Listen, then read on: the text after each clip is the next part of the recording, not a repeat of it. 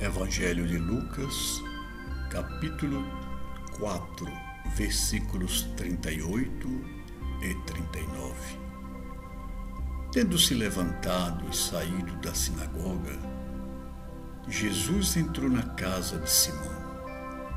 E a sogra deste estava deprimida por violenta febre. E pediram-lhe a favor dela.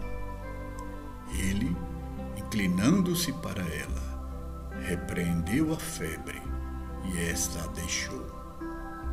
E logo ela se levantou e os servia.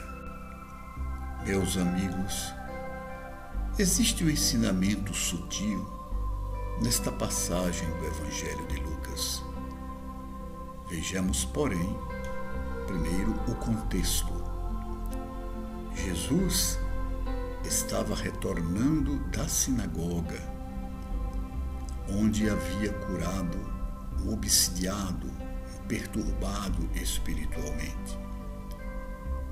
Voltara à casa de Simão Pedro, que ficava a pouco mais de 50 metros da sinagoga, e onde ele, segundo a tradição, costumava ficar hospedado quando estava em Cafarnaum. Lá chegando, Jesus encontra a sogra de Pedro com uma violenta febre e os familiares intercedem em favor dela. Pedem que Jesus a atenda e, se possível, a cure. Era muito comum, naquela época, os acessos de febre, febre violenta, que na verdade não passava de sintomas de malária, uma doença muito comum naquela região, em razão da grande quantidade de mosquitos que havia nas matas que circundavam o lago da Galileia, chamado Mar da Galileia. Jesus atende com toda atenção, com todo carinho, a sogra de Pedro e a cura. E ela passa então a servi-los. Ela, que é o que tudo indica, era a chefe da casa. Enquanto isso, como era sábado, os judeus não trabalhavam, mas costumavam ficar conversando em frente às suas casas, até que se concluísse o período do Shabat.